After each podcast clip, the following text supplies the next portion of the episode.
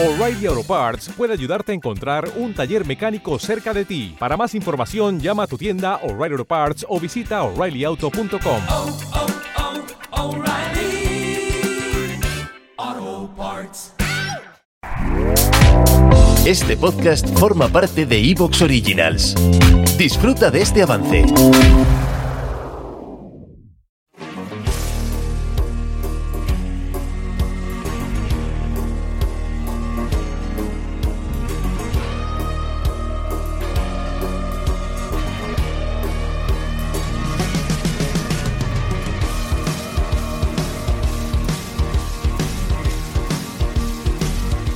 Hola amigos, hola amigas, bienvenidos una semana más a nuestra cita en estos días extraños.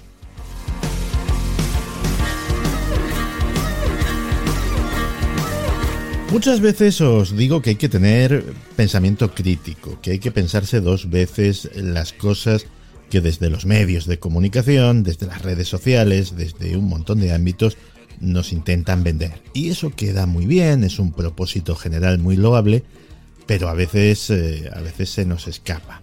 Y terminamos haciendo caso, respetando, incluso venerando, cosas que son verdaderas estupideces si las piensas dos veces. Eh, vamos a poner un ejemplo muy concreto, un ejemplo muy concreto del que incluso hemos hablado aquí en días extraños o en la tercera hora. El reloj del juicio final. Todos los años surge la noticia. El reloj del juicio final está a tantos minutos para la medianoche.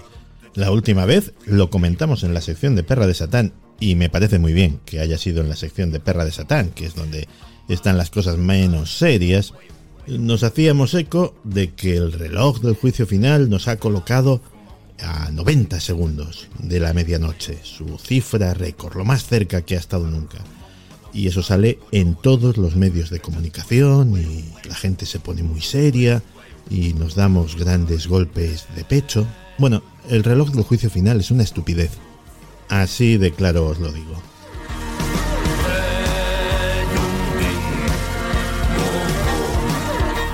El reloj del juicio final es un símbolo creado en 1947 por el Boletín de Científicos Atómicos para representar simbólicamente cómo de cerca está la humanidad de provocar su propia destrucción.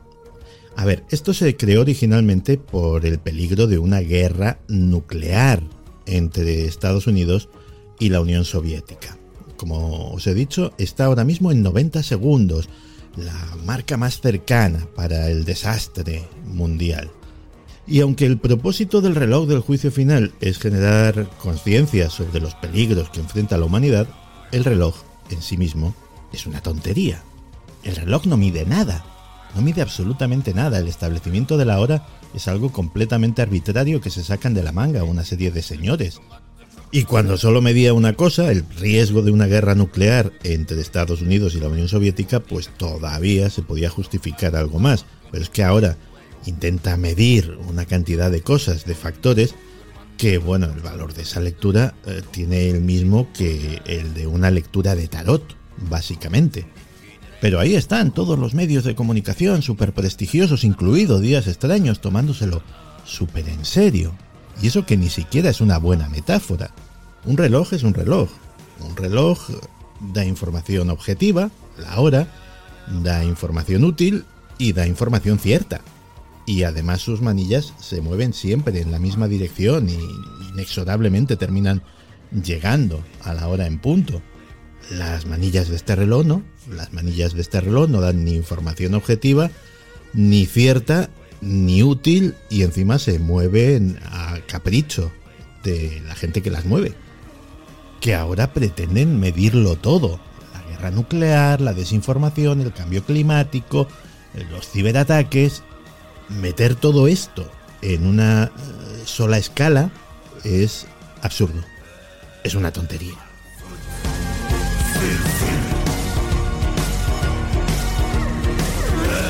A ver, que con esto no pretendo descubrir la pólvora ni inventar la rueda. Los propios científicos que establecen la hora del reloj del juicio final admiten que el proceso ni es científico y que la hora elegida es completamente arbitraria. Ellos lo que pretenden es generar atención y lo consiguen y motivar a la gente a aprender sobre estos temas, que eso no sé si lo consiguen. Desde luego no pretenden proporcionar una medición significativa del riesgo, pero nos lo venden así desde todos sitios. El reloj del juicio final está a 90 segundos del apocalipsis. Miedo, intriga, dolor de barriga. Y nosotros lo vemos y nos acojonamos, vivos, claro. Y metemos un factor adicional de estrés y de incertidumbre a nuestras vidas ya de por sí inciertas y estresadas. Y los que viven muy bien de generarnos estrés e incertidumbre, pues tan contentos.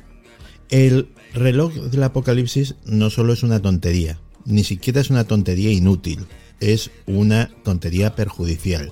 Decirle a la gente que la humanidad está a 90 segundos de la destrucción total no, no es algo motivador, es deprimente, es paralizante, no sirve para que nadie haga nada positivo, no es un llamado a la acción, es un llamado al miedo gratuito.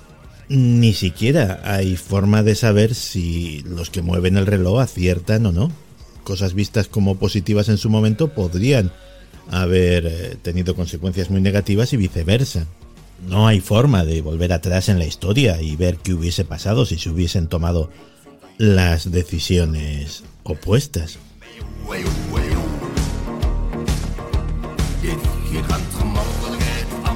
El reloj del apocalipsis es algo creado en 1947 que estaba muy bien en 1947, cuando la amenaza de la aniquilación nuclear era algo nuevo. Pues ya está, muy bien, hemos tenido tiempo de enterarnos, es una amenaza grave, sí, y ahora estamos en el siglo XXI. Y en el siglo XXI, en 2024, los desafíos a los que se enfrenta la humanidad son muy complejos y no, reducirlos a una sola escala es eh, una chorrada. Tenemos un montón de problemas, un montón de amenazas graves, pero el reloj del juicio final no ayuda a nadie a entenderlas mejor. Pero oye, todos los años, todos damos la misma noticia, el reloj del juicio final, ¡hala! ¡Qué barbaridad! Dando prestigio, credibilidad, haciendo caso a algo que no tiene el menor rigor, que no sirve absolutamente para nada. Pero como nos tragamos, periodistas y consumidores de información, las cosas sin pensarlas dos veces, pues... ¡Hala, qué miedo! El reloj del juicio final. A ver, que yo no tengo nada en contra del reloj del juicio final. Yo pienso que habría que jubilarlo, pero oye, si quieren seguirse entreteniendo con esta cosa, pues allá ellos y los que le hagan caso, que serán muchos. Simplemente lo utilizo como ejemplo, como ejemplo de hasta qué punto podemos llegar a tomarnos en serio cosas que si lo pensásemos dos veces diríamos, ah, que todavía están con esta tontería del reloj del juicio final. Pues vale, pues me alegro. Bueno, pues como esa hay muchas, muchas cosas que si las pensáis dos veces son auténticas estupideces, que eso sí, mucha, mucha gente se toma muy, muy en serio y que no ayudan a nada ni a nadie. Comenzamos.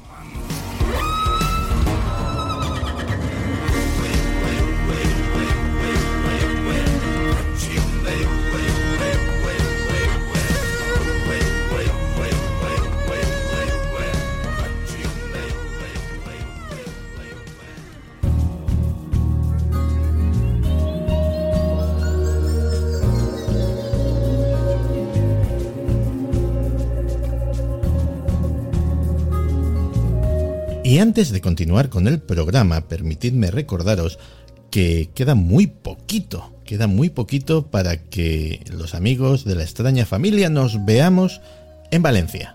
Será en la Rambleta, en el espacio cultural de referencia en Valencia, el próximo día 6 de abril a las 22 horas.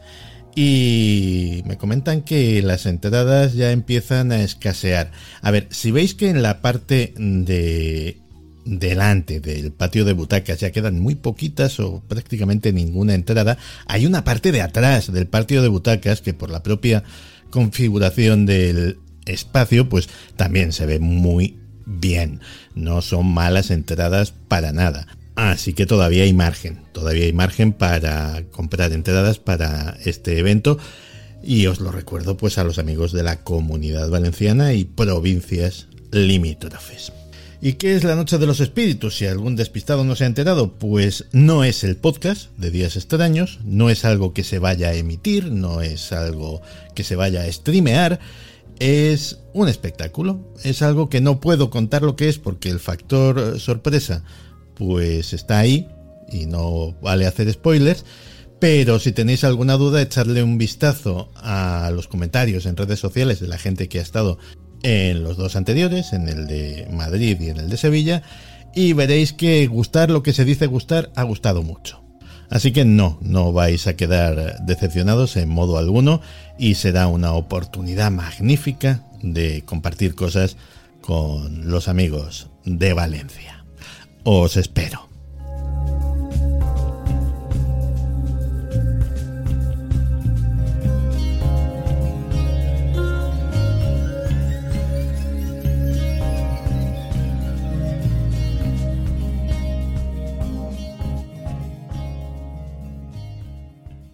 Cuando se empezó a hablar de abducciones nos pareció demasiado perfecto.